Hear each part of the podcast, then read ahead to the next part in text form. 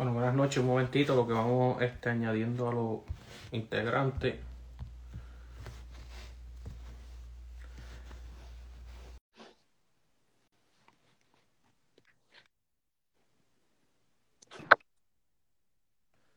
Ahí, ¿dónde está Andy? Andy, ¿cómo está? Buenas noches. Ahí está Manuel. Hola, buenas noches. Buenas noches.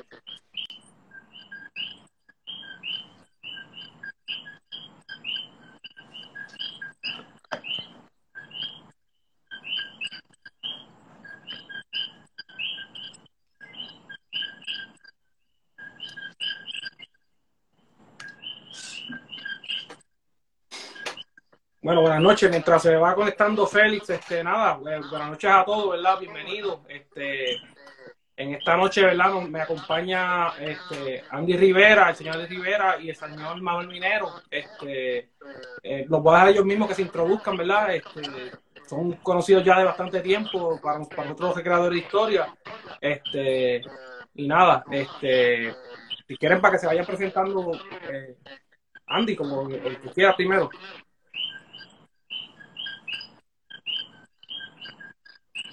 Ah, Andy, no te, no te escuchamos. Ahí está. Te escucha bien bajito, Andy. ¿Me escuchan? Ahora sí, ahora, Ahora sí. sí. Ok, saludos a todos, buenas noches. Eh, gracias nuevamente por la invitación. Para mí siempre es un honor compartir con este eh, tan prestigioso grupo, porque yo soy fanático número uno de ustedes, y también un honor compartir con Manuel. Saludos a todos. Y Félix.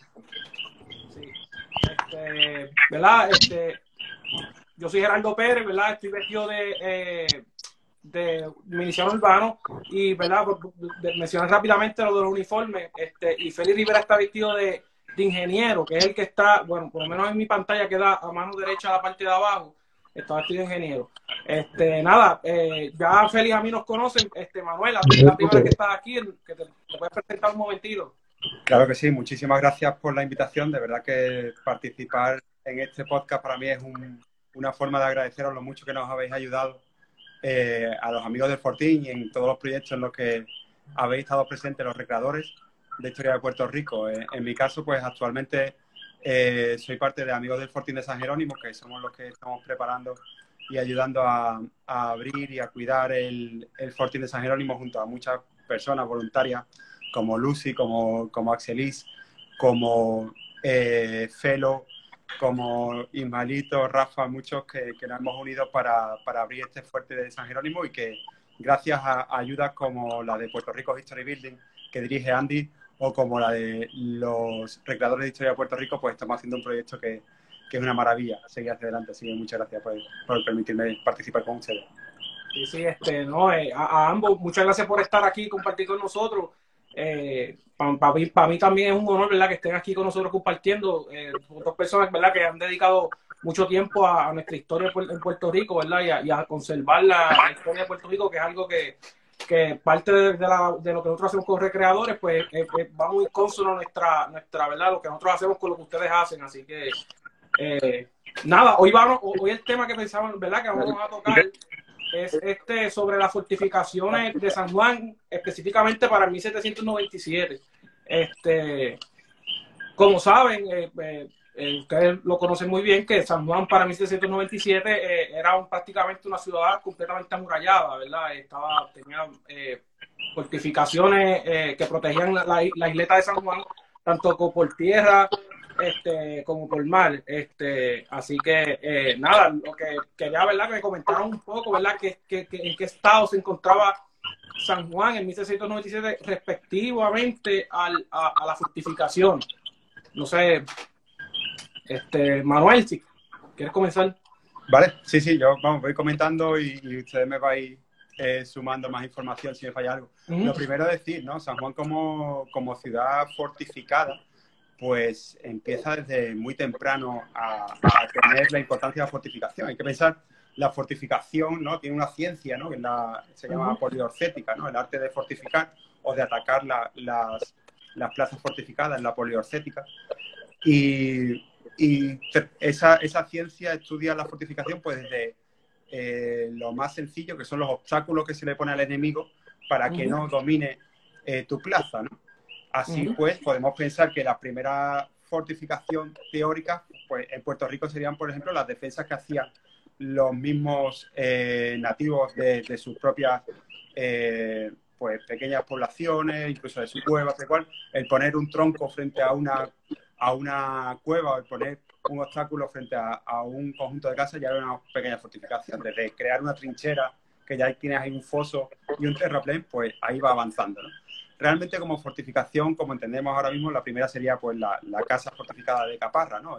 Crear una que tendría su, su fortificación que muy bien ha recreado virtualmente el equipo de Andy Rivera y que fue creada pues pensando en un enemigo en particular, en este caso pues las rebeliones chaínas que, que atacaron Caparra y que está hecha a la usanza de otras casas fortificadas de, ese momento del siglo XV, siglo XVI español, porque ya habían resistido, estaban diseñadas para resistir ataques de, eh, pues de las racias de los moros o de los musulmanes durante el siglo XV. O sea que venía esa fortificación de frontera, se, se, extiende aquí al Caribe en ese tipo de fortificación que también pues es ejemplo la, la fortaleza, incluso la Casa Blanca, ¿no? La, la, muralla que todavía hoy tenemos. Es muy curioso porque San Juan es una ciudad muy particular.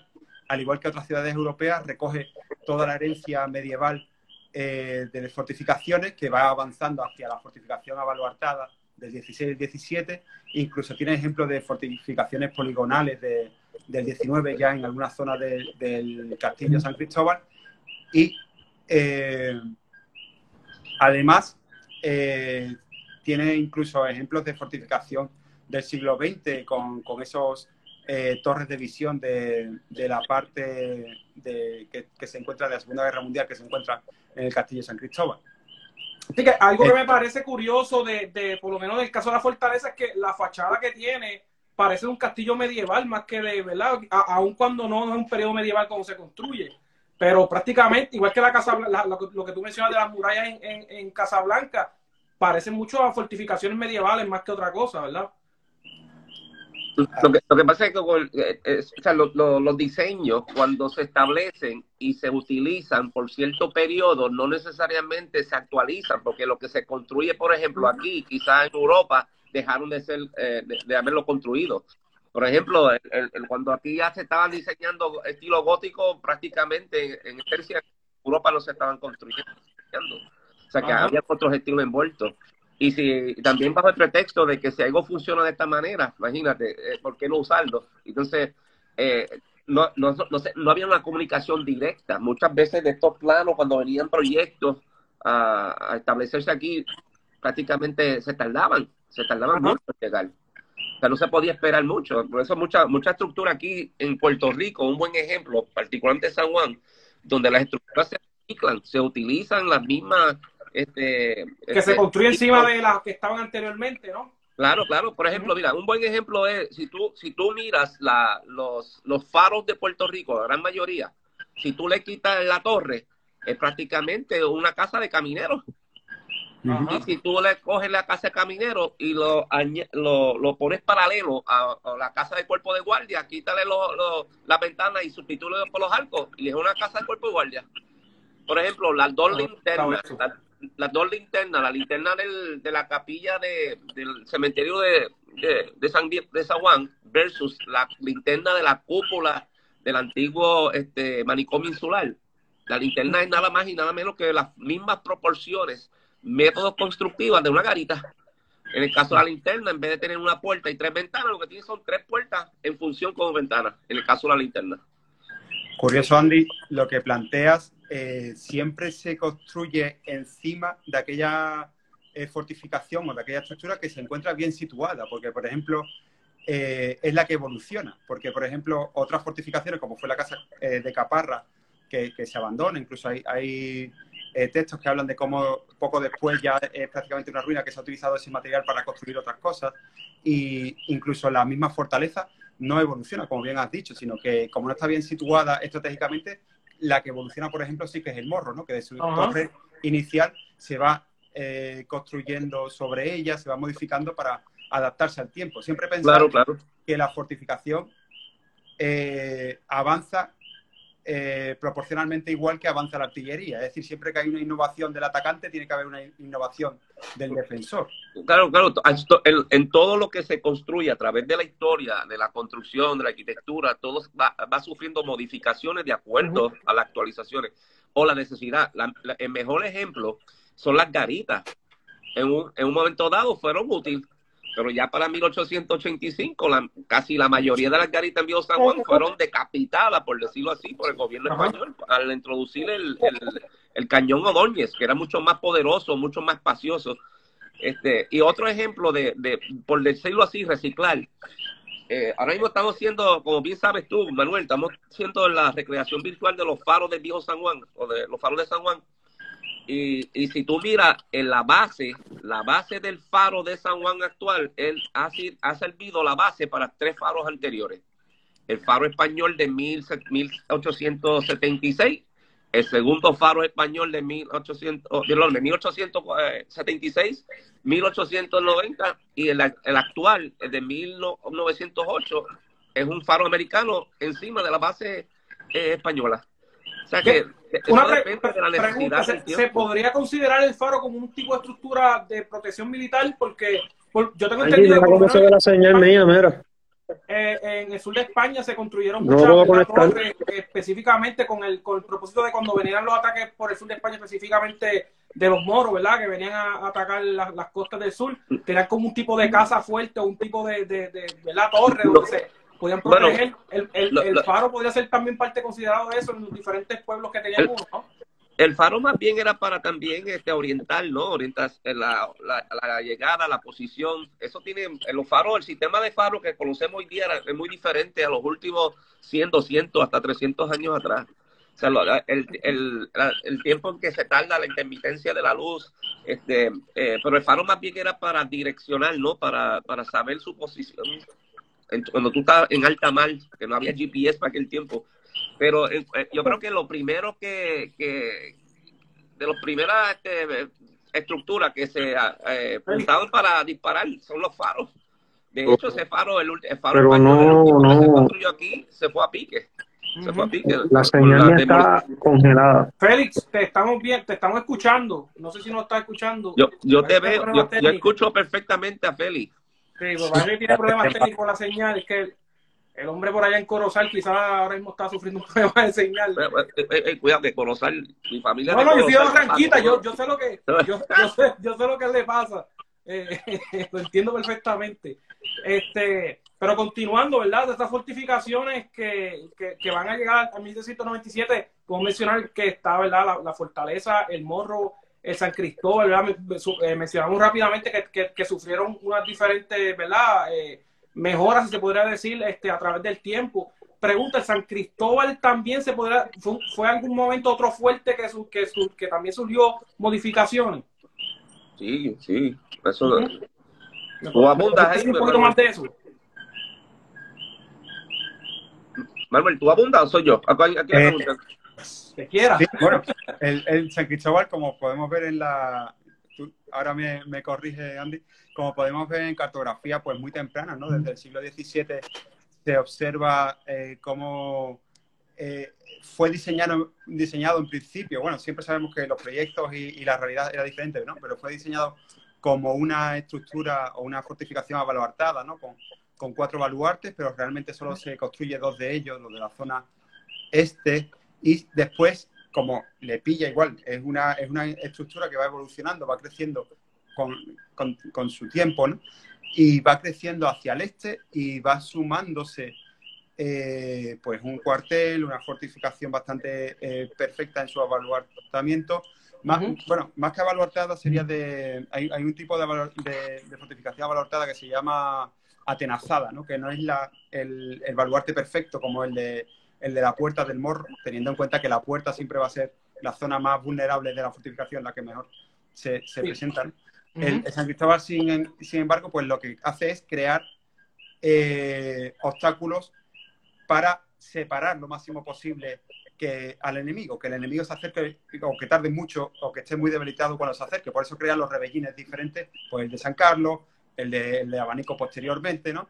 Y todo eso va relacionado con la distancia que alcanzaba eh, la artillería. Es decir, cuando la artillería alcanza 100 metros, pues va a ser más difícil que, que se acerque porque tú vas a tener una posición más alta con un ángulo mejor pero si la artillería ya empieza a disparar sobre 300, sobre 500, sobre 1000 metros, vas a tener que avanzar tus obstáculos y ponerlos más al este, por si el enemigo te viene desde tierra, ¿no? De hecho, sí, no tenga, no tenga, distancia suficiente para poder atacar la, la, los muros con facilidad. Porque, de hecho, eh, que después hablaré un poquito de una comparación que yo creo que es pertinente hacer en cuestión de las fortificaciones, que es la, la, la Habana, Cuba, que también era una ciudad fortificada, y sin embargo va a tener uno, uno ¿verdad? Una, eh, cuando, cuando los ingleses la invaden, van a, van a tener, eh, ¿verdad? Van, a ser exitosos en esa invasión, eh, pero va a ser por una, ¿verdad? Debilidad de, de, estrategia de donde se posicionaron, ¿verdad? Los cañones de los británicos no fue una posición que estaba muy bien defendida y eso hizo que destruyeran prácticamente el, el fuerte principal que, que, que, protegía la bahía, pero que, que, es importante ver lo de los obstáculos que tú estás mencionando, como, como que la vulnerabilidad que podía representar no tener esos obstáculos a la distancia que, que, que tenía. También hay, hay una frase célebre que te la voy a leer porque es muy, muy ilustrativa que dice que las murallas más sabiamente construidas eh, no son más que un elemento secundario en la defensa de la plaza. Para que una fortificación resista es preciso que esté guardada por hombres que sepan, puedan y quieran defenderla. Es decir, la fortificación construida eh, es perfecta si está defendida, porque un obstáculo se puede destruir si nadie lo defiende, claro. Entonces, eh, muchas veces la moral, muchas veces hay que contar siempre que el enemigo se va a acercar a la plaza. Una vez que se, que se va a decidir por atacar una plaza, va a ir con todo. Es decir, siempre va a ser un número superior al que lo defiende, siempre va a tener mejores cañones que el que lo defiende, o va a intentarlo, va a intentar tener mejores, eh, digamos, pues posibilidades para utilizar ese efecto sorpresa y quedarse con la fortificación, si no, no arriesgaría su fuerza. Nadie se tira a un ataque sin tener mayor número, sin tener mejor posibilidades, ¿no? Por eso hacían ese ataque. También pensar que aunque nosotros vemos muchas cañoneras, muchas cañoneras, muchas troneras, ¿no? En todas las fortificaciones, no quiere decir que en todas ellas hubiese un cañón, porque serían infinitos, sino que había un de cañones conjunto de rampas, había un conjunto de, de, sistemas de, de mover los cañones allí donde era necesario. Entonces, donde el atacante hacía lo suyo, allí el defensor movía sus cañones de forma estratégica, ¿no? Esa que hay que pensar que detrás de cada ataque pues había todo un sistema de defensa que estaba ya en el siglo XVIII, ya estaba pensado, ¿no? En, la época del siglo de la luz. Hay que pensar que el cuerpo de ingenieros se instaura eh, en España pues a partir de 1711 eh, que ya con, con, la monarquía francesa, con los borbones, aunque antes de, todo eso ya había pues ingenieros del rey y todo eso, aunque no había una escuela instaurada tal cual, y que son ellos los que desarrollan toda esta eh, política y, y, ciencia de, de la defensa. ¿no? Que, me, que me voy preguntarle eso eh, ¿verdad? Hablando de esto de, de, la ingeniería per se, de construir estas fortificaciones, este Andy, yo sé que, ¿verdad? Esas, esas fortificaciones, especialmente los muros, tienen unos ángulos eh, tienen y una razón de ser porque son así, a diferencia de una muralla recta que eran en tiempos medievales, que eran más, ¿verdad? Una muralla, un muro eh, que no tenía esos tipos de ángulos, porque hay, existe esa diferencia entre uno y el otro, porque que lo puedes observar entre la fortaleza y entre las fortificaciones como el Morro y el San Cristóbal. Claro, claro. La, tanto las murallas como las la, la plazas defensivas, por ejemplo, los castillos, ya los castillos tienen una especie de diseño ya programado con una forma determinada. Pero, por ejemplo, las murallas son bastante irregulares, porque en el caso de San Juan, y, y estoy seguro que muchas veces en otros casos, eh, las murallas prácticamente sigue el contorno geográfico donde se va a construir. Uh -huh. Por ejemplo, mucha gente, se, eh, cuando uno mira viejo San Juan desde el aire, uno se da cuenta que las murallas están este, con una forma un poco irregular, ¿no? Lo que, re, lo que mantiene un elemento regulador son los bastiones. Y los bastiones este, ayudan, obviamente, a tener mayor superficie lineal para tener más troneras, obviamente más cañones. Porque si me imagino. Si era, más, porque era un sitio que necesitaba más defensa. Claro, claro por ejemplo, lo, si tú miras los bastiones del norte, como las murallas del norte, son mucho más amplias, mucho más grandes, altas. Inclusive las primeras murallas se construyen con tres pies, prácticamente un metro de espesor. Luego ahora tenemos espesores de 18 pies. O sea que son bastante. Y también la, tenemos una muralla máxima de 145 pies de alto, que no era muralla cualquiera. Si tú estás parado frente al Paseo de la Princesa, vas a notar dos, dos líneas, una división completa de la primera muralla, eh, el primer piso, primer nivel versus la segunda. Inclusive cambian colores, texturas y ángulos porque son dos tipos de construcción, a dos, dos métodos de construcciones diferentes. Entonces, si miras los bastiones, tú vas a dar cuenta, los barcos venían de los eh, noreste, no necesariamente llegaban del norte o, del lado contrario, oeste. Por eso muchas de las troneras tienen ciertos ángulos mirando más hacia esa dirección. Claro, porque se esperaba que llegaban los barcos de vela. este, también, la, la, por ejemplo, la, los mismos bastiones donde tenían las garitas, acuérdate que las garitas son bien pocos los casos donde tú vas a notar una garita pegado en la pared. Las garitas usualmente están en las esquinas de los bastiones. Eh, digo, la excepción de San Jerónimo, ¿verdad? De San, eh, San, Jerónimo tiene una garita pegada a la pared, pero esa esquina, estoy seguro, esa garita estoy seguro que en un momento dado estaba en la esquinita. Lo que pasa es que la pared se le continuó donde está la parte de rampa. Bueno, eso no, lo sabemos, pero, pero ahora mismo esas garitas en el Viejo San Juan, si tú trazas líneas, ejes, del norte a sur, el, no todas, pero la gran mayoría tiene un eje visual porque habían que comunicarse con la muralla del norte, con la muralla del sur. Particularmente en la calle de Tetuán, que era antiguamente llamada la calle de los, cuarteles, que ahí donde estaban ubicados la gran mayoría de los cuarteles. Entonces ellos avisaban con banderas. La comunicación era visual, por eso tú no podías construir en el eje entre garita y garita, entre el norte y sur. Por ejemplo, la garita de la garita de, del bastión de, de las Palmas de San José por eso es que la calle se llama San José. Y cuando tú sigues subiendo visualmente, obviamente vas a tener varias estructuras que se construyen posteriormente y después no lo ves, pero antiguamente no se podía construir para evitar ese eje visual, obstruirle. Eh, la, las troneras, por ejemplo, este, yo he visto troneras de todo tipo de tamaño. De hecho, yo he visto troneras, si tú miras el bastión de San Sebastián, hay unas troneras abajo. O sea, donde, eh, y hay unas troneras más arriba porque entonces cuando tú miras la calle, la Garay, que está en la sección donde está eh, donde está precisamente la, bajada de, los toros, donde, donde está frente a la, la, ¿cómo se llama? La Abraham Lincoln. Hay unas troneras arriba y hay unas troneras más abajo. sí, sí, el, que el que uno la mira dice que se hundieron las, las troneras y es que han subido, o sea, han subido el tiempo, a través del tiempo. Pero eh, cuando uno mira el morro, igual que cuando uno mira las murallas y cuando uno mira la ciudad, uno se tiene que cuestionar cuál fue original, cuándo se construyó. Imagínate, las murallas nada más se tomaron casi 200 y pico años construirse. O sea, en esos, en esos tiempos las cosas van cambiando, los estilos van cambiando, los métodos van cambiando. O sea, la, muralla desde la Casa Blanca hasta, la, hasta las últimas murallas. Ahora mismo otro problema que tenemos en cuanto a las murallas es este, es la, jurisdicción de las murallas. Hay murallas que le pertenece a National Park Service. Hay murallas que le, le, pertenece al gobierno, al Instituto de Cultura. Y, la, muralla que va de, de la Puerta de San Juan hasta casi por el Paseo de la Princesa, eso le pertenece al Departamento de Transportación y Obras Públicas. Departamento, ok. Aparentemente porque ahí se, se, eh, se circulaba en vehículo antes por eso que tú vas a ver unas una murallas más mantenidas que otras, ¿verdad? Mejor mantenida que otras.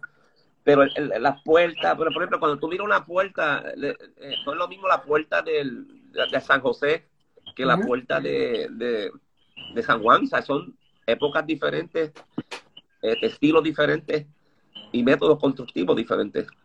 Y, la, y, de hecho, hay, hay secciones de murallas de San Juan que son dobles, son dos murallas, uno al lado del otro, paralelas no, son, no son sólidas como tal. No, no, todo, el, no todo el caso, ¿verdad? Pero los segmentos, hay segmentos que son murallas detrás de muralla y entre muralla y muralla, tierra compactada.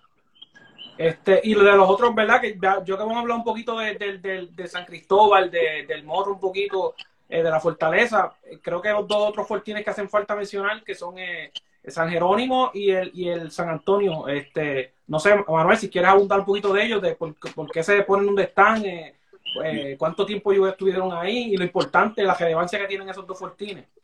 A ver, eh, claro, eh, nos hemos centrado en la ciudad amurallada, pero la ciudad era, o sea, tenía un sistema además externo a la, a la muralla que la defendía previamente, ¿no? Lo que hemos dicho de, avanzar los obstáculos y tal. Y de, eh, con esos fortines y con esas torres incluso que se hicieron, parecida a la que Genaro eh, comentaba antes, ¿no? Esas torres de vigilancia como la que estaba eh, cerca de la de Boca Cangrejo, toda esa zona, pues eh, formaban también parte del sistema pues, de la primera línea de defensa, como el Fortín y los, dos apostaderos, los, los fuertes de San Antonio, el Escambrón, la, el, la batería de San Ramón, después se pasaba a la segunda línea de defensa, el trincherón, toda, toda esa zona de, de diferentes obstáculos y tal, y después ya la, la zona amurallada. Eh, en el caso del Fortín eh, de San Jerónimo, la primera, o sea, se sitúa en la zona del Boquerón, ¿no? Esa, esa segunda entrada, esa entrada por la puerta de atrás, ¿no? De la bahía de San Juan. La primera documentación es de, de 1532, no como fortín, sino simplemente como una batería, una construcción de, de una plataforma de madera con cuatro piezas de madera, de, de, perdón, cuatro piezas de artillería, que eh, ya para 1587 se habla que tiene seis piezas, eh, dos de hierro colado, de, de 8 y 9 quintales. Y en 1591 ya eh, cuenta con tres piezas y una, y una trinchera de piedra. O sea, se va empezando a pasar de algo efímero como una batería de madera que podían desmontar a algo ya más estable que se va eh, avaluartando, ¿no? Se va creando pues unas partes ya eh, protegidas que ya se llama incluso en 1608 con, con el, el gobernador Rojas, ¿no? Aquel que, que, forma las primeras puertas y tal de San Juan, pues ya en esa época se habla del fortezuelo del Boquerón, ¿no? Ya toma eh, características de fortezuela, ya llega tener... había participado de, do, de, dos ataques, eh, principalmente en, en, el de George Clifford en el, 90, en el 1597, porque entiendo, ¿verdad?, que hubo algún tipo de combate en esa zona también. Eso es, en 1595 eh, la zona de, del Boquerón es eh, pues defendida desde la batalla del Cabrón o, del Cambrón, eh, que, que, es el, desde donde se dispara a, Drake, a la flota de Drake, que intenta anclar ahí. Y Clifford eh, intenta un ataque al puente del agua, puente de los soldados, en 1598. Eh, que es repelido e incluso casi se ahoga el mismo Clifford, que es sacado por sus hombres, curado según Bruce en su libro de, del siglo XVI, curado incluso por un médico español que estaba a bordo de la, de la flota británica, y con uh -huh. su barco ataca al escambrón, lo conquista y toma esa parte de la isleta y empieza a, a, a hacer que retroceda toda la defensa hasta, hasta el, el, morro que cae cuando se destruye el rebellín, según cuentan las crónicas, ¿no? O sea, que, que pudo haber tenido ese rebellín que protegía la puerta. Eh, entonces, eh, claro, ese, ese, digamos, esos ataques conmocionaban y, y, hacían pensar a los defensores de, oye, hay que fortalecer esta zona, ¿no? Entonces, por eso evoluciona el fuerte de San Jerónimo, se crea el reducto de San Jerónimo ya por 1630, 35 en, en adelante, y, y, se crea ese fuerte que era diferente al que vemos ahora. Se habla de un fuerte abarbatado, más, más parecido a lo que sería pues un, no San Juan de Ulúa, porque está ya muy en el agua, pero sí hablamos un San Marcos, ¿no? Como el que está en Florida, en San Agustín, según la cartografía que disponemos, ¿no? Y que uh -huh. se ve que en el siglo XVIII, a principios del siglo XVIII, estaba muy deteriorado y tiene que ser, pues, eh, cambiado, ¿no? Por, eh, modificado, modernizado, por el, el fuerte de, más parecido a la planta actual que conocemos hoy como Fortín de San Jerónimo, que fue diseñado por Juan Francisco Mestre, ¿no? que es el que en 1791 presenta ante el rey pues su eh, planificación y se construye de 1791 a 1796 como lo vemos ahora, con una capacidad pues para nueve cañones que después se amplifica. Manuel, si me permites rápido hacer un paréntesis a la gente que nos están viendo, ¿verdad? Que yo sé que algunos de ellos no están muy familiarizados con los términos que estamos utilizando y los lugares eh, cuando estamos hablando ahora mismo del Fortín San Jerónimo, estamos refiriendo a ese Fortín que cuando usted está, entrando, este, usted está entrando a San Juan, lo va a ver a, mano, a su mano derecha, que está eh, prácticamente al lado del, del, Paseo Caribe y, y el, el, Caribe Hilton. Ese es el Fortín que estamos hablando en estos momentos, para que el público sepa. Continúa, Manuel, disculpa la interrupción. Sí, sí, no, no, disculpa los tecnicismos que a veces me pongo. No, no, tranquilo, tranquilo. Entonces, nada, eh, tener en cuenta que eso para 1796 pues estaba finalizado, tenía su capacidad plena para cañones, obuses, eh, eh, morteros, al igual que San Antonio, que ahora podrá explicar eh, si quiere Andy, al igual que todos los fortines estaban y fuertes estaban en plena eh, pues reforma y perfección para su defensa, como lo demostraron en el ataque de 1797. Uh -huh. Andy, de- del, del Fortín de San Antonio, que, que, ¿verdad? Para la gente que nos está escuchando, el Fortín de San Antonio estaba, eh, está la entrada ahora mismo a San Juan, eh, donde prácticamente donde conecta el puente con la tierra, de, de- que viene de, Mira, de Miramar, este, esa entrada que, se entra, que, que está en San Juan, es cerca de lo que está el, eh, ¿cómo se, se podría decir allí? Este, el, el centro de convenciones, prácticamente cerca de esa zona por ahí. eh, Mira, está un eh, poquito más al frente, ¿verdad? Pero Sí, pero todavía eso- queda un pequeño trozo, ¿verdad? Creo de muralla de él, Es- pero es ahora bien no fácil. como tal. el, el puente, el puente eh, San Antonio, el puente, la versión actual, ¿no? no. Eh, cuando tú vas, cuando vas en el puente, que a tu derecha vas a ver el puente Dos Hermanos, que es que va de Condado Exacto. a San Juan. Hay una intersección entre esos dos puentes. En esa intersección hay una esquinita a la derecha abajo que son las- los remanentes de las troneras del Fortín eh, San Antonio eh, o el puente fortificado San Antonio. Eh, cuando la, tú ves que estos chamacos se tiran por el puente, después de nadar, utilizan las troneras para treparse nuevamente al puente para después volver a, a tirarse. Esos son los los remanentes que quedan de ese fortín. Visible, porque todavía está la estructura, la base allá abajo. No están las troneras, no están las garitas. Pero ese puente es bien interesante, lo hemos recreado eh, virtualmente. Pero ese puente, eh, me atrevo a decir, porque mira que yo he tratado y he investigado y, y he elegido, yo todavía no he conocido un puente fortificado en el Nuevo Mundo. Que yo sepa, y Manuel, si tú sabes de uno, co- corrígeme, porque la verdad que me maté buscando. Y Me pones en un aprieto. Pero Ah, bueno, el, puente que tiene el San Jerónimo podría eh, denominarse también. Lo que pasa es que está dentro del fuerte, que es- muy curioso. Sí, sí. Bueno, eh, obviamente, ¿verdad? Porque no mira la- las condiciones actuales. Pero ese, ese puente de San Antonio y el, y, la, y el fuerte para mí fue es, es crítico, ¿no? Tenía una posición estratégica. Guardaba, igual que lo que hacía San Jerónimo. San Jerónimo era guardar la, la segunda entrada, que era la boca de, de donde estaba el, el San Jerónimo de Boquerón. Pero el, el, el- el San Antonio obviamente también sufre este, diferentes versiones. Pero mi favorito, honestamente, tengo que admitirlo, es el San Antonio por muchas razones, ¿no? Tiene la entrada, tiene una posición estratégica bien eh, importante. Es verdad que fue bien, este, de- eh, prácticamente destruido, por decirlo así, en, el ataque inglés.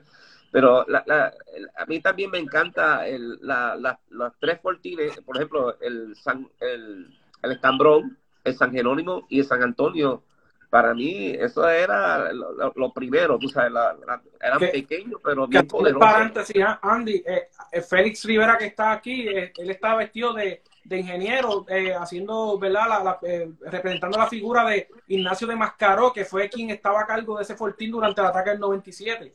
Este, Félix, no sé si quieres decirle algo ahí de, de, de Mascaró o, o de... Saludos, buenas noches. Estaba, estaba esperando el cue, estaba esperando el cue hace No, no, rato. cuando tú quieras. Es que yo no tengo problemas técnicos. Saludos, saludos y buenas noches. Sí, al principio tuve problemas para conectarme. Parece la, la señal de donde vivo, pues estaba dando problemas. Pero estoy escuchando hablar hace rato, este, y, y no sé si ya tocaron ese. Ya, los escuché que estaban hablando de la, de la ciudad como tal. Eh, como estamos a- estamos en, en, en, en, eh, próximo a celebrar los 225 aniversario de la defensa del ataque de- del 97.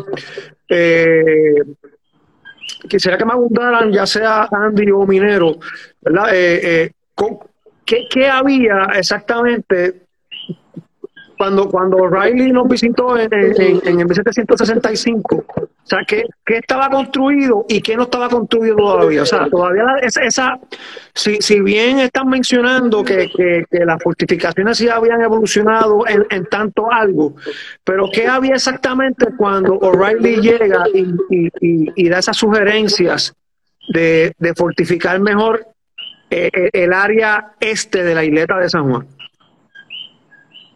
Minero o Andy. Bueno, eh, no sé si Andy quiere comenzar ahí. Empieza, empieza tú, porque a mí me están hablando aquí, espérate, no me... Está Vale, hago la cobertura. Eh, importante. nada, eh, daos cuenta eh, la catástrofe que significó para, para eh, la corona española, pues perder La Habana, ¿no? Y, y lo que. Significó sobre todo fue eh, una reacción, ¿no? Cuando, cuando pierden La Habana, a mitad del siglo XVIII y tienen que intercambiarla por la Florida y se queda esa Florida británica y recuperan La Habana, ahí comienza todo un estudio para modernizar la, fortificación. Ahí es cuando llegan los estudios de O'Reilly y eh, que ejecuta, empieza a ejecutar O'Dali, ¿no? Y después viene Juan Francisco Mestre y los demás ingenieros que van pasando. Sí, porque O'Dali, fallece, O'Dali fallece y, lo, y, lo, y los trabajos pues prácticamente no los vio finalizados. No, de hecho, el, siguiente, Juan Francisco Mestre, también vuelve a la península antes de finalizarse el, Fortín de San Jerónimo, por ejemplo. El siguiente, que creo que era Felipe, no recuerdo el nombre, eh, Ignacio Mascaró, sí que, tiene que incluso reconstruir y seguir. O sea, que, es una tarea de, décadas, décadas, décadas hacia adelante que casi nunca ven completa, ¿no? Incluso que ni siquiera se finalizó, fue cambiando. El caso es que eh, cuando, antes de, la llegada de O'Reilly, pues por ejemplo en el Fortín de San Jerónimo sí que estaba ese fuerte eh, de San Jerónimo. Hubo un momento durante el siglo XVII, un pequeño eh, apunte del siglo XVII en el que pudo haberse llamado San Santiago por la época de pero que rápidamente cambió a San Jerónimo y que estaba eh, durante la presencia de O'Reilly, pues estaba muy deteriorado. Es el momento donde encuentran un fuerte, de, por ejemplo, del Boquerón muy deteriorado. Eh, había una batería de Cambrón, había un fuerte, eh, un puente fortificado de San Antonio, pero que empieza a, planificarse y a actualizarse esa fortificación. Pues imagínate, cuando se habla que a finales del siglo XVIII, pues se abre ese, ese fuerte de San Jerónimo incluso se abren obras para hacer troneras, se construye un foso, pues eh, aún así eh, lo destruyen y construyen el nuevo con, las piedras que del anterior, incluso con la cantera que había en, el condado y, tal. O sea que es una obra bastante complicada y que, que va evolucionando. Eh, tener en cuenta lo que decía antes Andy, de, de, que esas construcciones muchas veces avanzan también por la por cómo avanza la, artillería, tenían bien. claro, claro. Va evolucionando según los demás también evoluciona. Así es. Por ejemplo, lo que, era muy significativo lo que dijo antes Andy, de, para que entendamos cómo muchos de nuestros eh, pues, acompañantes lo, entiendan, pensamos en esas fortificaciones como, por ejemplo, la, la, fortaleza que tiene esa, esa muralla que está hecha de piedra, que, que es recta, con la que, contra la que un impacto de una bala de cañón puede empezar a crear una grieta y abrirla fácilmente, ¿no? Pero sin embargo, si pensamos en esa muralla y le ponemos otra paralela y en medio ponemos mucha tierra, enripiados, restos de obra y tal y cual, el enemigo tiene que destruir la primera muralla, se va a encontrar mucha arena, tierra, donde va a impactar esa bala, ese impacto, y después tiene que destruir la otra muralla. Va a pasar mucho tiempo y con ese tiempo lo que vamos a hacer sobre todo es llamar a las fuerzas amigas de La Habana, de Canarias, donde sea, para a, respaldar. lo de la muralla es bien importante. Lo de la muralla, lo que dice Manuel es bien importante porque, eh, por ejemplo, esas murallas no solamente es que eran dobles por la, eh, para evitar la resonancia. O sea, cuando tú impactas, mucha gente se cree que mientras más sólido tú seas, más fuerte eres, no necesariamente. No, no, no. Este, y esa doble muralla con la tierra compactada era en cierta manera era para amortiguar un poco el cantazo del, del, cañón, ¿no? Y la otra, cosa, otra cosa bien importante es que si fallaba la primera muralla, todavía tú tenías la segunda detrás. Pero lo más importante era, si tú, si tú empiezas a construir esas murallas sólidas, anchas, altas, jamás se hubiesen construido en el tiempo que se construyó, porque número uno, son más rápidas de construir cuando son dobles y son este, más económicas sobre todo. No es lo mismo tú construir una muralla alta, sólida, en vez de doble, sino una sólida de, de, 18 pies, por ejemplo, te, va a tardar un, un, tiempo bien considerable. Bueno, los materiales que también me, me, imagino que involucra que sea sólido sería mucho más caro, además de que que la piedra no es, ¿verdad? Se, tenía que traer de algún, de algún lugar, el, un poquito lejano, que, que, era más tiempo en construirse, más caro y más, y, más materiales. ¿sabes? Más tiempo, más tiempo. O sea, eso, acuérdate que el tiempo es crítico. Así que básicamente para, para el ataque de 97, la, las fortificaciones más importantes en, en, el, en el este de la isleta es Fortín de San Antonio, ¿verdad? Que era el puente que daba acceso a, a la ciudad de San Juan y como bien mencionó ahorita Andy, ¿verdad? Yo, yo no he sabido más, ni, más de ningún otro puente fortificado que dé acceso a tierra, ¿verdad? Eh, que era la función de ese puente. Eh, el, San, el, San, Jerónimo y, el, y, lo que entonces es la batida del escambro. No podemos descartar o no mencionar el polvorín de San Jerónimo, ¿verdad? Porque es una estructura pues, importantísima porque le, le eh, ¿verdad? daba capacidad de arrabastecimiento tanto a San Antonio como a San Jerónimo como al Escambrón, tanto en municiones como en otro tipo de, de, ¿verdad? de, suministros. Eh, ¿Qué me pueden decir de eso, verdad, de minero o Andy? Sí, el, el Fortín de San Jerónimo que, también estamos ayudando a, pues, a divulgar su historia y abrir al público, también gracias a, a ustedes, tanto a Puerto Rico History Building como a los a los recreadores de, de historia de Puerto Rico, pues eh, mucha gente no, no, es consciente de eso, pero es el fortín más grande y más antiguo de, de Puerto Rico. Digo, el polvorín, o sea, el polvorín de San Jerónimo. Eh, okay. Ya modernizado, ¿no? Los, los, castillos tenían sus polvorines desde... ¿Es más grande, es más grande que el que está en el morro? Sí, sí, sí. Sí, sí es más grande. Oh, no sabía, ok. Sí, sí. Y, y es más antiguo. Incluso es más antiguo que el fortín de San Jerónimo como lo vemos hoy día se diseñó antes, ¿Okay? que se construyó antes. Eh, tiene esas dos que parecen torres que parecen chimeneas, ¿no? que son los pararrayos, que se instauraron, instalaron un poco más tarde. Y eh, os puedo decir también que en el mismo diseño que, que diseña Odali, tenemos unos mapas especiales, preciosos, de ese, de ese eh, polvorín, se adapta al, a la climatología eh, caribeña. Hay que tener en cuenta que ellos partían, los ingenieros partían de unos manuales que muchas veces pues, se escribían en, en las escuelas de Segovia, en las escuelas de, europeas, y que cuando se tenían que adaptar al medio caribeño, donde estaba, había mayor humedad, eh, necesitaban uh -huh. eh, proteger la puerta de, de diferentes eh, aspectos. Incluso el mismo edificio sufría males que no sufrían en España, como el Comején, que en Puerta de Tierra era siempre el peor enemigo, ¿no? Pues Odali tiene la facilidad y la, bueno, facilidad, perdón, la destreza de adaptarlo, crea esa bóveda de cañón que amplísima, puede ser también una de las más amplias, de, largas de, de, del Caribe, eh, perdón, de, Puerto Rico. Y también abre esas ventanas y crea un sistema de ventilación especial. El tema que adapta también al que ya se viene diseñado. El tema es que también la posición no es baladí, se, se utiliza esa posición también como una zona para que alrededor se ponga tropa y dependiendo de donde eh, el enemigo Haga decida, falta. Eh, pues eso es, decida atacar, ahí se va a dirigir o tocar tierra, Bien, se va a dirigir la tropa que está de reserva eh, en, en, el mismo polvorín, ¿no? Pues con más. Oye, lo curioso, lo curioso de esos caminos de comunicación, y creo que Geraldo los vio el año pasado cuando, cuando, ¿verdad? Cuando marcharon hacia allá, hacia, hacia el polvorín y regresaron, era que eh, eh, digo, ya, ya no queda casi nada, excepto unos remanentes. Era que esos caminos de comunicación estaban bajo cubierta, ¿verdad? Eran unos caminos en mampostería, ¿no? Pues corrígeme. Era este... así, eso ya se diseña en el siglo XIX realmente. El camino cubierto que unía el polvorín con, con lo, las principales baterías, la del Cambrón, el puente fortificado de San Antonio y el, la de San Ramón y el, y el fortín de San Jerónimo.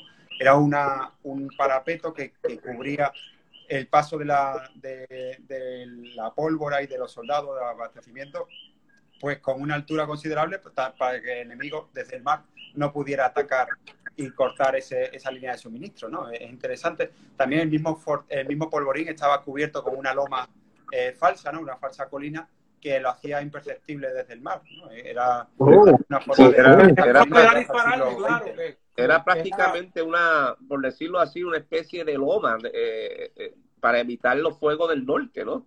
Porque si tú te fijas en el polvorín de, de Santa Elena, el polvorín está como que recesado más abajo, evitando los fuegos uh -huh. que podían entrar desde el norte.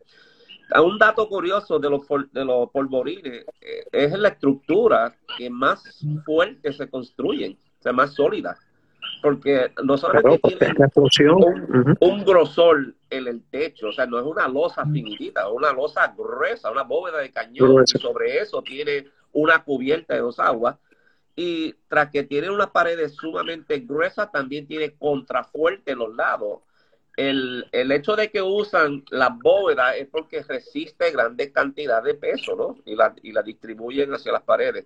Porque esos polvorines están diseñados para no solamente recibir posibles impactos del exterior, sino eh, posible explosión para contener la explosión.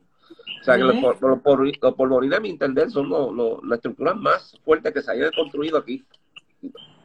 Sí, que, y que requiere cierta cantidad de, ¿verdad? de, de, de ingeniería considerable eh, para poder hacer algo de esa manera y que fuera eficiente por, por la importancia que tenía. Hay que recordar que en los siglos pasados la pólvora, eh, especialmente la pólvora negra, además de ser que algo muy, muy volátil, era la, lo, lo, principal que abastecía a los ejércitos a la hora de, de poder eh, mantenerse peleando. En este caso, para los cañones, los fusiles, necesitaban esta pólvora negra y era esencial que tuviera hasta cierta medida cerca era, del combate. Era bien esencial, bien importante. Y por eso tengo una, y por eso tengo una pregunta, a ver quién me la contesta. ¿Qué razón hay entonces por o sea, el, el, polvorín de Miraflores? ¿Por qué estaba tan apartado? Bueno, bueno, Manuel, tú o yo. Yo puedo decir que es para abastecer, eh, o sea, la, la, idea del polvorín en sí, del polvorín del siglo XVIII. Pensamos que polvorín, por ejemplo, dentro del castillo del Morro había polvorín. Claro. Y tal. Si Pero el de Miraflores, el que está en Miraflores, que eso está allí solito, allá abandonado. La idea de, de no se esperaba, no se esperaba que iba a recibir la misma cantidad de fuego como posiblemente iba a recibir el norte. O sea, era, también, a de que esa parte era para defender la retaguardia en, ese, en la, la, muralla del sur, pero también la, el, entiendo que había un puerto ahí y había hasta un, este, un aljibe. Por eso, hace lo, hace lo que voy, que había cerca allí para que hubiera necesidad de que hubiera un polvorín, en este caso polvorín bueno, de había una batería también. Es que la idea de poner el polvorín lejos de las fortificaciones es para que si el enemigo ataca la fortificación no explote toda la pólvora, ¿no? Y que las demás baterías puedan seguir dependiendo. En el caso del polvorín de Miraflores con ese muelle, abastecía de pólvora a toda la fuerza sutil, que no hemos hablado ahora mismo, pero era parte también. Ah, ok, a eso es lo que voy. Ok, ok. Pero permitía... hay, que. Ay, perdóname, hay, también hay que estar eh, dando cuenta de que el polvorín, el Miraflores que vemos hoy día no es el Miraflores que había antes, ¿no? Era un, basado en... No, no, pero, pero, pero estaba ubicado allí, estaba ubicado sí, en el mismo sí, sitio. Sí, sí. Y eso es lo que... Es, esa es la pregunta que tenía, ¿por qué estaba ubicado en esa área allá? Pues que yo siempre he entendido que estaba allí como que solo, pero no, me estás diciendo minero que había un puerto allí entonces. Y había un puerto y había okay. ahí, todavía existe la casa de cuerpo de guardia a pesar de que se está cayendo el pedacito pero está ahí todavía había una Eh, batería muchachos. también ahí Tengo una pregunta que va a hacer Rafael Mayor. Le dice que pregunta es ¿cuándo se construye el bastión de Isabel II? el bastión De Isabel II. Que pregunta que cuándo se construye ese, ese bastión, el de Isabel II. Yo desconozco del el bastión. De lo, yo estoy haciendo la pregunta que hace Rafael Mayoral, que pregunta por, por cuándo se construye el bastión Pero. Pues, a- a- anotamos esto como la asignación. o sea, Sí, es el que está al lado de Catay, ¿no? De la, o sea, donde está el, el bastión. El, el bastión, no, perdón, el, el rebellín, ¿no? El, sí, por eso el rebellín de la reina, será. yo, de verdad que yo no tengo información honestamente de ese de esa batería o, o como le quieren llamar porque yo, sé que eso está dentro de las líneas defensivas eso prácticamente la Claro. parte ¿no? Sí, no, yo Pero, tampoco y tengo la- otra, otra, otra posición defensiva que, que, se, que se menciona mucho, ¿verdad? Es, eh, eh, aparece mucho en la lectura, inclusive hasta en el relato de Ramón de Castro, es el famoso trincherón, que lo estoy viendo ahora mismo en, en una, en, en, un mapa de Odal, eh, sí, de Tomás Odali. Ese, ese trincherón, este, que, que estaba con, o sea, no, no, era solamente una zanja, era, era, era una zanja en mampostería también, entiendo yo, ¿verdad? Que fortificada prácticamente. ¿Cómo, cómo se describe esa, esa posición de, del, del, trincherón, donde también estuvieron posicionadas las tropas criollas y, eh, eh, durante el 97? Pinero. Eh, vale, el tema, un momentito, para no soltar el de antes, el de, Mira, el de Miraflores, también pensar en, okay. en, las materias que después se pensaron crear en el, en el Olimpo, incluso las que se proyectaron de crear en el Olimpo, el, el fortín de, del Olimpo y todo eso, que también era una forma de abastecerlo, ¿no? Si se hubiese diseñado y creado. Ahora, respecto al trincherón, eh, es muy interesante leer incluso con, en diferentes diarios y tal, que era una zona eh, bueno, llega a ser, al final es eso, es una trinchera, un foso, ¿no? Tú cavas, sacas esa arena y con esa arena creas un, terraplén y tienes ahí otro obstáculo que pones al enemigo para que no llegue a la primera línea de defensa. Ahí incluso se apostaron caballos, la caballería, por si eh, los británicos tomaban los fortines de primera línea, que la caballería avanzara contra la primera infantería británica que se atreviera y, en, y chocara contra ella para defender la infantería española que se, que se retiraba, ¿no? Una forma de, hacer una defensa. Eh, de hecho, esa caballería se ve en el, en el cuadro del exvoto, se, se ve esa caballería en, la, pintura. Se ve, se ve, se ve. Ellos cuidaban, hay que tener en cuenta que todo estaba pensado en un sistema en el que eh, si el enemigo avanzaba hasta, hacia tus fortificaciones de, primera, de la primera línea, tú podías atacar esas fortificaciones porque eran muy vulnerables desde tu punto de tiro. Hay que pensar, por ejemplo, si, tenemos en mente el fortín de, San Jerónimo, lo puedo enseñar aquí en una fotografía si, si, queréis, a ver eh, si soy capaz de hacer esta maniobra. Aquí la ¿La veis? Sí. Veis que está muy bien eh, pues fortificada en su, en su cara este, pero después muy vulnerable por la cara oeste. Aquí no tiene una, una muralla que la proteja. Eso era por si el enemigo capturaba el fuerte, tú poder atacar desde el escambrón o desde el que, que, que, no pudiera utilizar la, la, fortificación como, como, una fortificación al fin y al cabo. Claro, Así es que ellos no se pudieran no se pudieran fortificar en tus propias fortificaciones.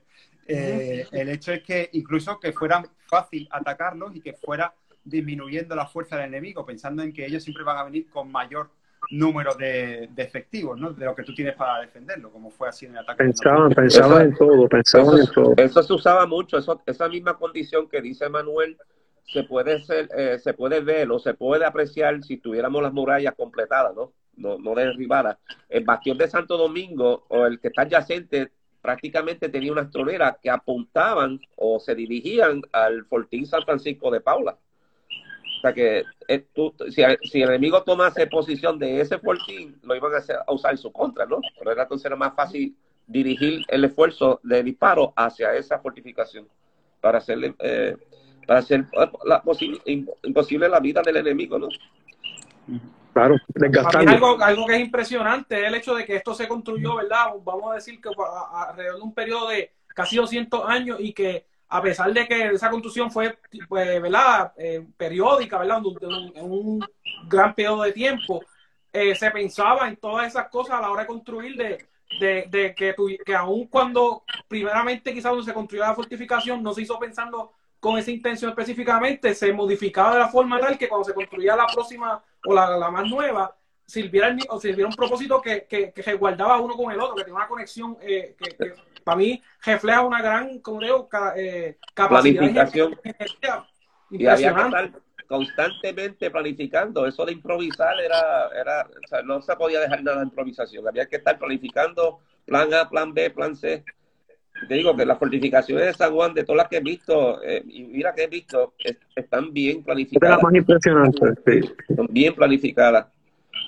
Eh, además de San Juan, que yo sé, ¿verdad? Que conozco así de primera instancia, que eran lugares bastante fortificados en, en ¿verdad? En el Caribe español, se puede decirle, obviamente, a La Habana, Cuba y este Cartagena de India, pero yo creo, ¿verdad? De todos los sistemas de esos, me, me, me, voy a corregir si hay otro más que sea así, de que conozca yo en el momento, que, que haya tenido la misma capacidad yo creo, ¿verdad? San Juan es el más, el más, no sé si es el más grande, pero por lo menos es que, el que más, eh, ¿verdad? El servicio estuvo y que...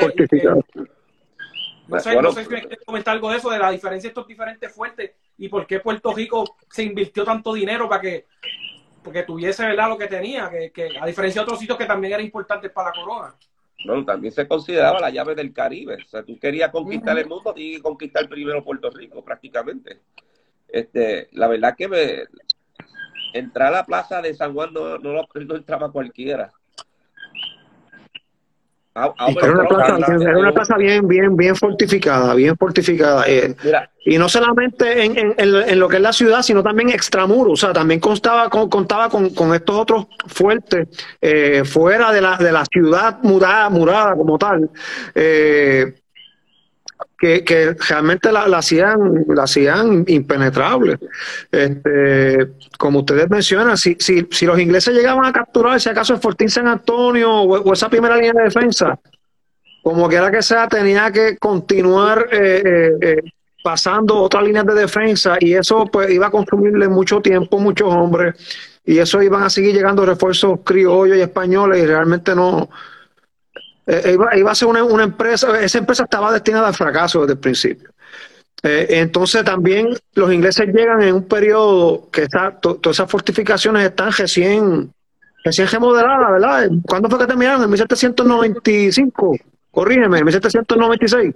96, 97, dependiendo la, la sección. Estaban blanquitas, estaban, estaban, olían a nuevo. O sea, que, que, se encontraron con, con, con eso y, y, básicamente ahí la inteligencia inglesa ahí falló.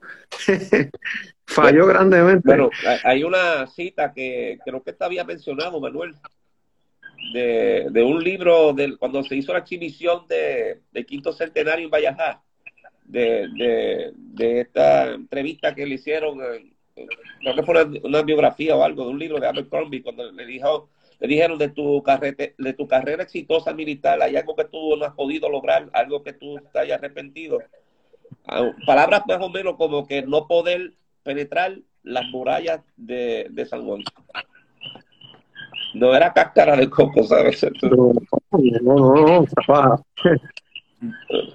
Oye, eh, no sé si, ¿verdad, Geraldo? va a decir algo. Que, que, que, era tecnología de, de, de lo, última tecnología que existía en fortificaciones en aquel momento. Es como decir. a, eso es lo que quería mencionar antes que Felipe, eh, eh, darle paso a, Felipe.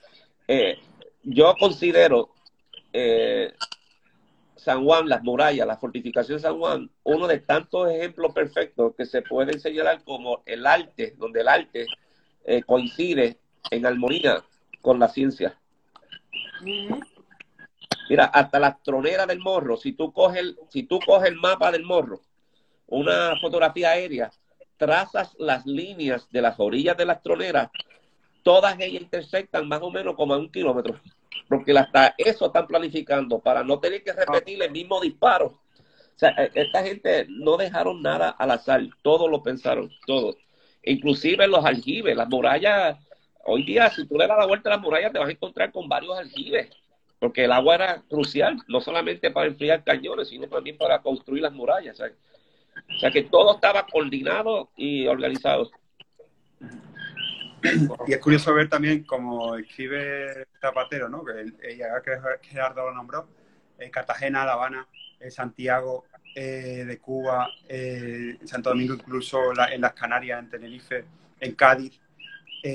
Al final todo era el mismo sistema. O sea, aunque vemos que en la, en la ciudad tenía una ciudad amurallada y después tenía los, los rebellines y después tenía los fortines, después estaba Santo Domingo y después estaba La Habana y después estaba las Canarias y estaba, o sea, todo eh, ralentizar al enemigo era acercar más a las fuerzas amigas.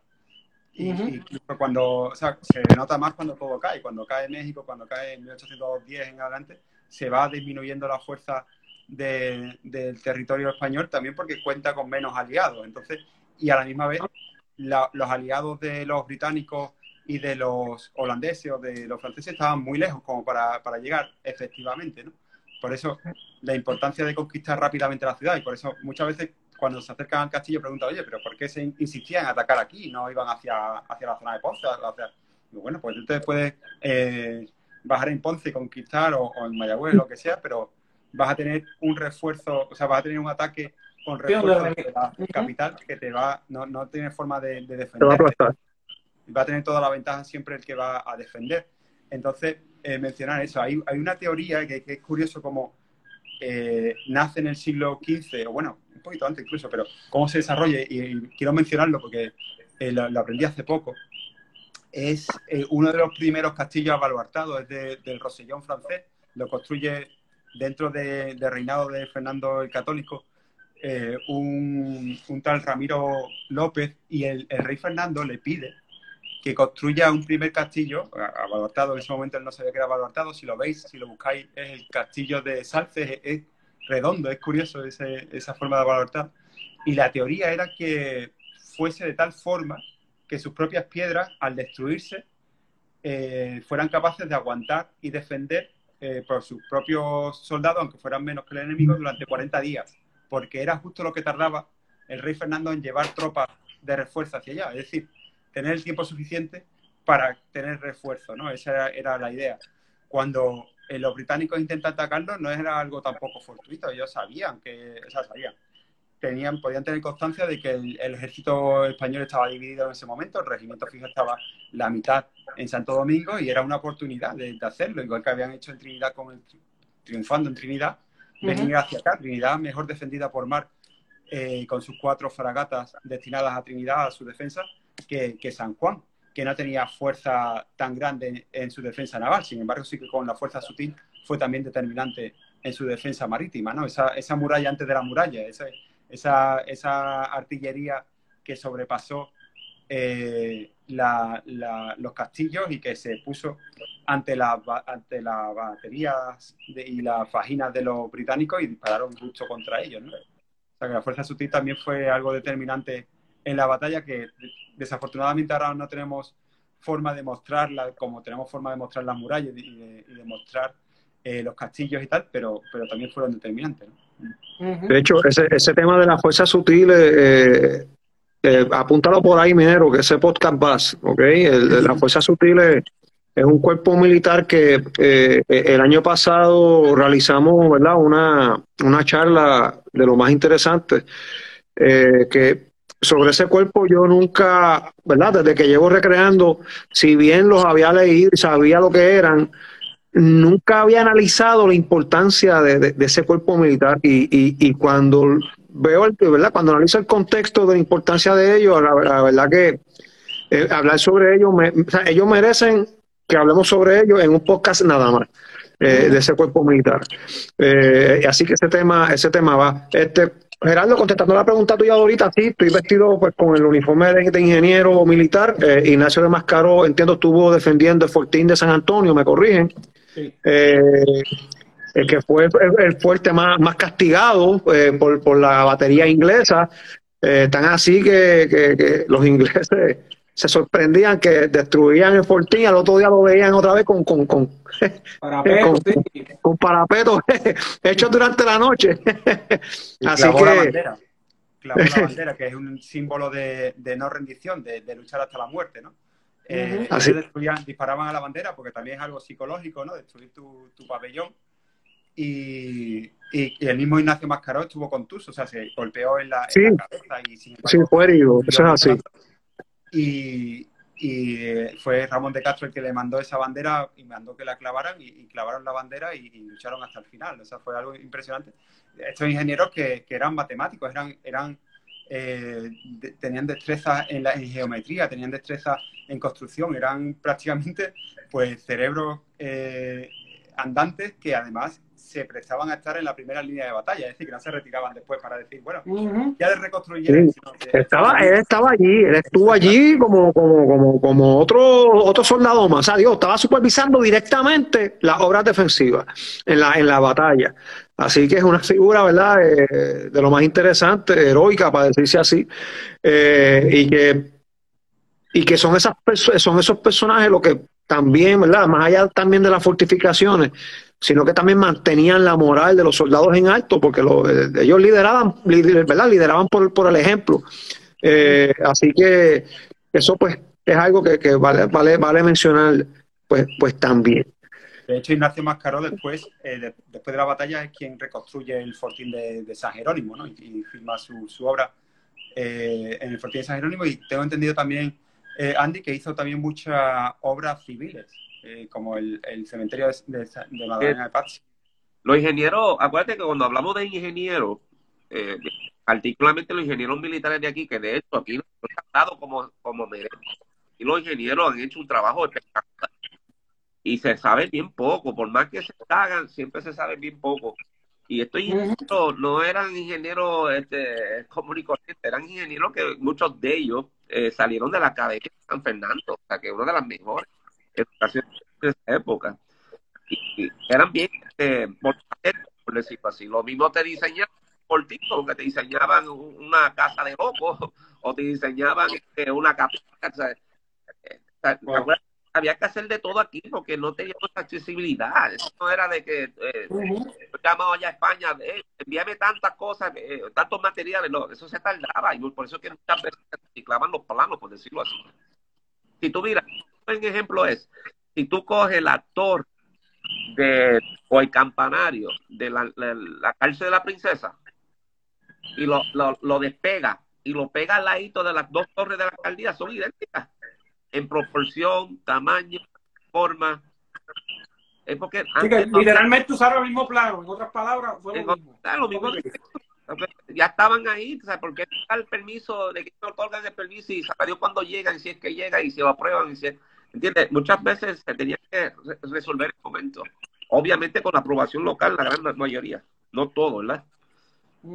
Hay algo curioso ahí, eh, Andy también y, y, Félix, que creo que fue eh, Lombera, eh, Juan Manuel Lombera, otro ingeniero ya del siglo XIX, tiene un escrito sobre el, todo el, o parte del paso cubierto y el puente que da acceso al San Jerónimo sufre mucho después de unas tormentas y después de unos huracanes y tal.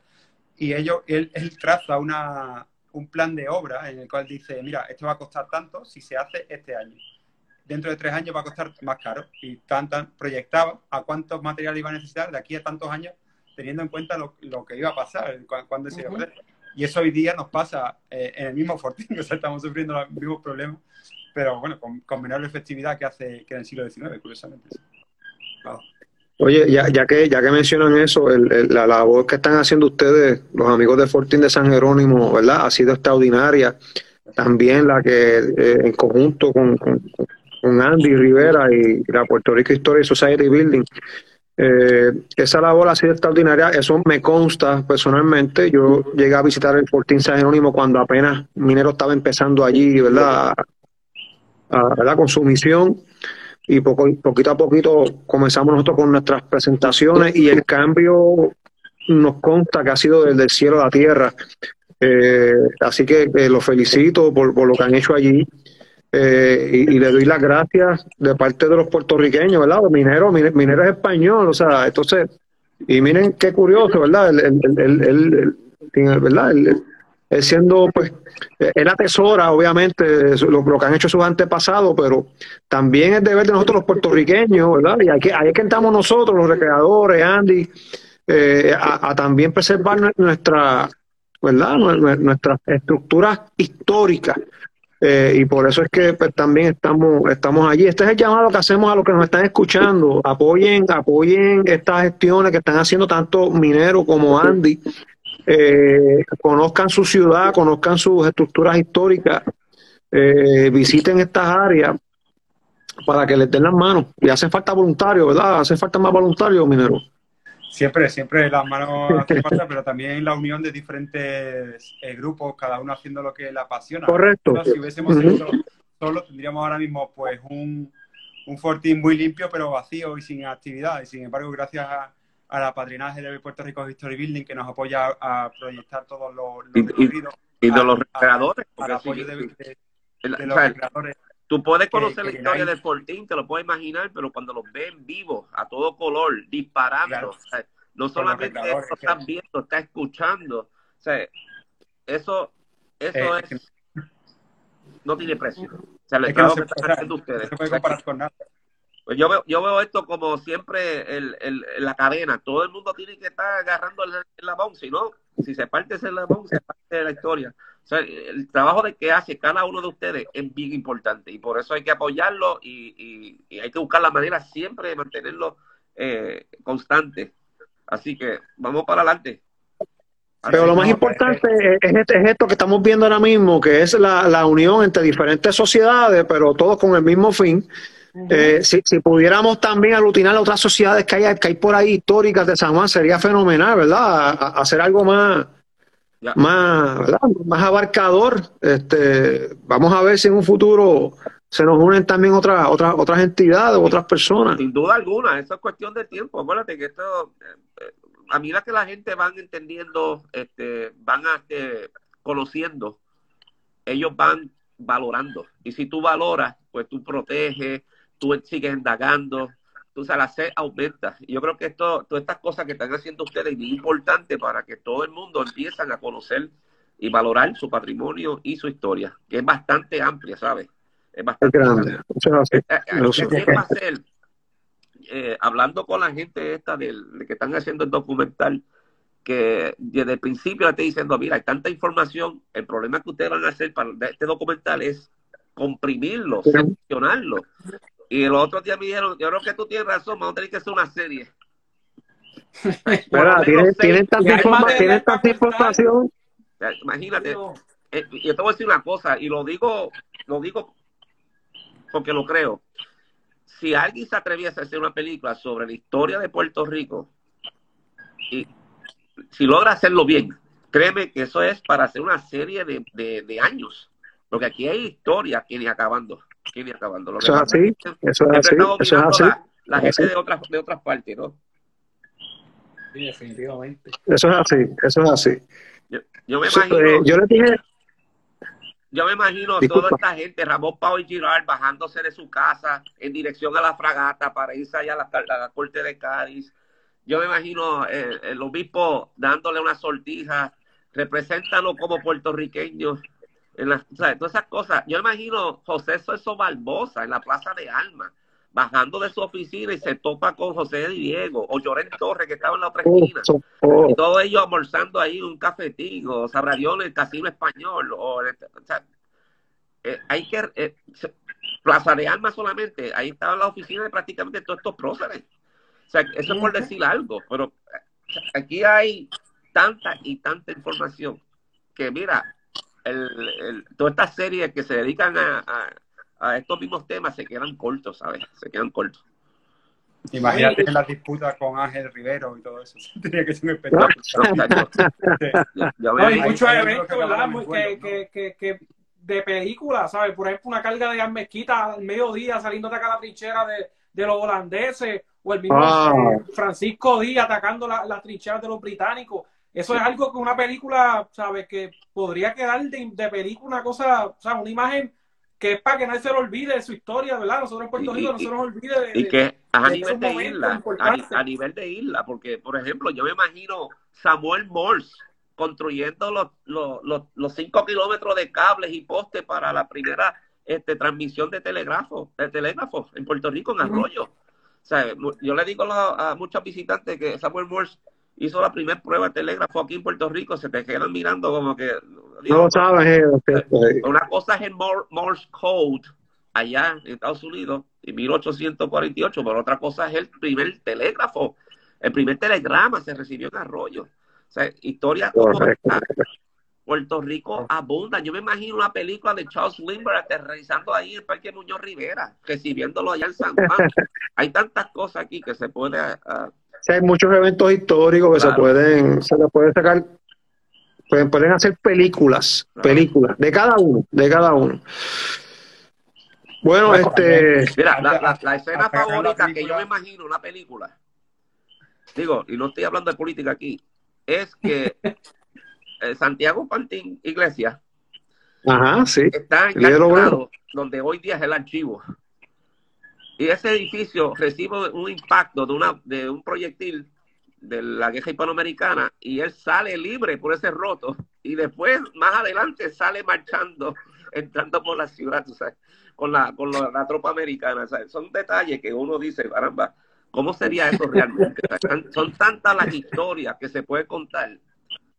Lo que pasa es que pues tiempo traiciona y, muchas veces la gente coge las cosas por donde no es políticamente, ¿no? Porque la historia no debe tener color. La historia no tiene. hay que contarla como, hay que contarla como es. pasó, y ya. en los recorridos, cuando yo doy recorrido y yo digo cuando la invasión de 1898 se molesta conmigo porque usé la palabra invasión. Pero entonces si digo que llegaron por invitación, también se molesta conmigo. O sea que yo por eso... militarmente, militarmente fue una invasión, pues eso no... Militarmente fue una invasión. Claro, pero entonces hay gente sensible o, gente... Eh, que le, bueno, anyway, eso es otro tema, pero...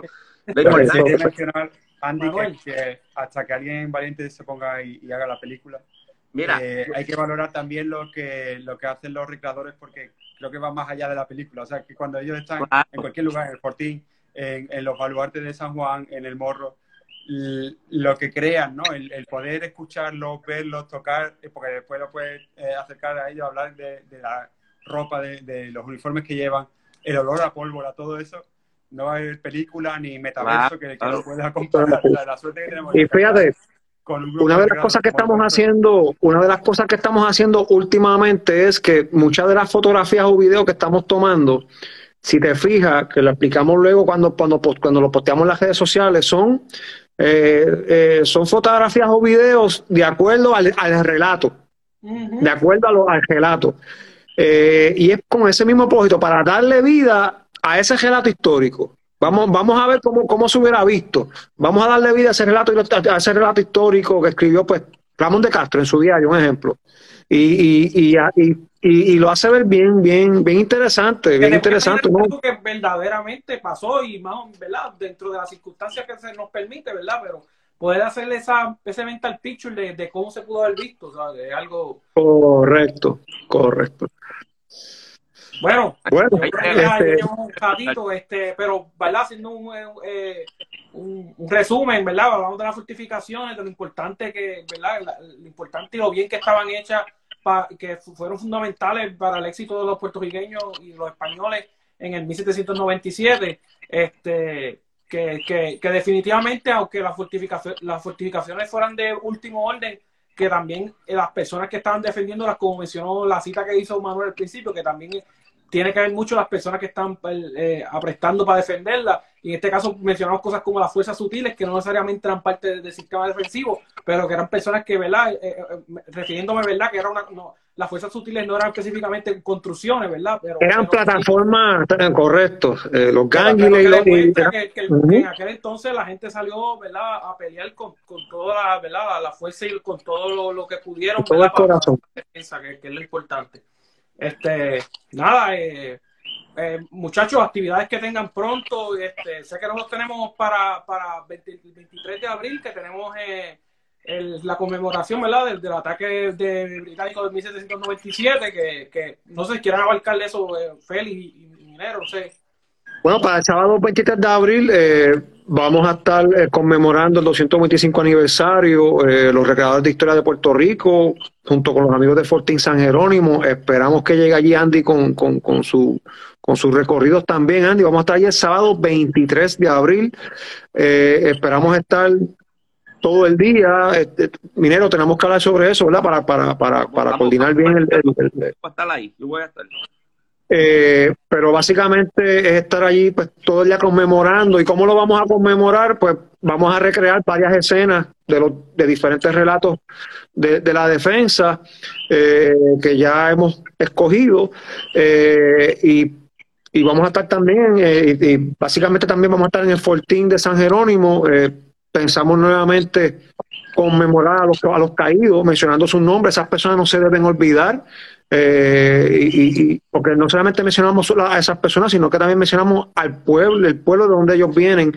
Y eso es un, dato, ¿verdad? Eso es algo que es bien, por lo menos para mí, lo veo bien especial, porque esas personas pues no quedan en el olvido. ¿ves? Y, y ahí pues eso también es nuestra misión. Eh, por lo menos de, de- esa actividad, eso es lo más próximo que tenemos ahora. Y los diferentes podcasts que vamos a estar realizando de aquí a- al, al evento, entre ellos el de las fuerzas sutiles, eh, que ahí entonces, pues, Minero, te vamos a invitar, ¿verdad? Nuevamente para que a- abarques ahí. Eh, Minero, si tienes algo, algo que promocionar, Andy. Sí, de la Fuerza Sutil también os daré una sorpresilla un poquillo más para adelante, pero todavía no. De, Cuenta conmigo, cuenta conmigo. Sí, sí, contigo.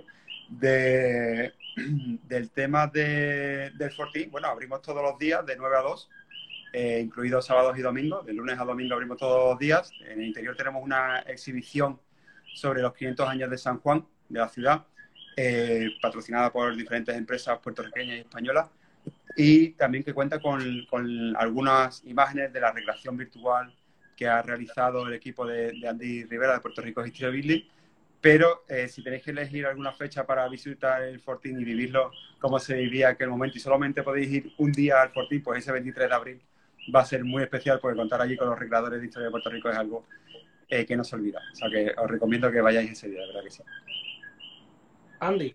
Bueno, nosotros, honestamente, nosotros ofrecemos este, eh, un tour diario en inglés, eh, o sea, uno diario, y podemos ofrecer hasta, hasta 28, 26 tours en español, o sea que no hay excusa. Entonces, son 36 temas que el calan por mes a mes a mes. Y todavía hay gente preguntando si, si empezamos los tours después de la pandemia. Yo siempre digo, mira, yo nunca paré. Nosotros siempre y si no, yo daba el tour en casa, aquí en la sala, al baño, al cuarto. es increíble la cantidad de tours que la gente solicita, porque la gente, más que nunca, esa es mi apreciación, quiere ser de conocer su historia. Y por eso es importante tratar de siempre ofrecer estos tours. El que quiera saber de los tours, vayan a la página web o la página Facebook, búscate el, el, el botoncito que dice evento y ahí están todos los tours, no solamente, los nuestros, sino también los de Manuel Minero que están ahí, los de amigos de Fortín. O sea que no hay excusa. Muchas veces cuando viajamos a, nivel mundial, lo primero que hacemos lo montamos un tour. Y aquí siempre hay una excusa, que si la lluvia, que si que si el, solo, que se me quedó, qué sé yo. Mira, no hay excusa. La vida es corta, aprovechanla y vamos a seguir conociendo nuestra historia. Aquel que conoce su historia no lo va a repetir. Y mientras mejor decisión tú haces, es posiblemente porque tiene la mayor cantidad de historia en tu, en tu cabecita. Así que los espero a todos. Bueno, oye, Gerardo, Gerardo, vamos a coger un. Y nos veremos en una próxima ocasión que seguiremos hablando de este tema del 97, que es que está ahí a la vuelta de la esquina.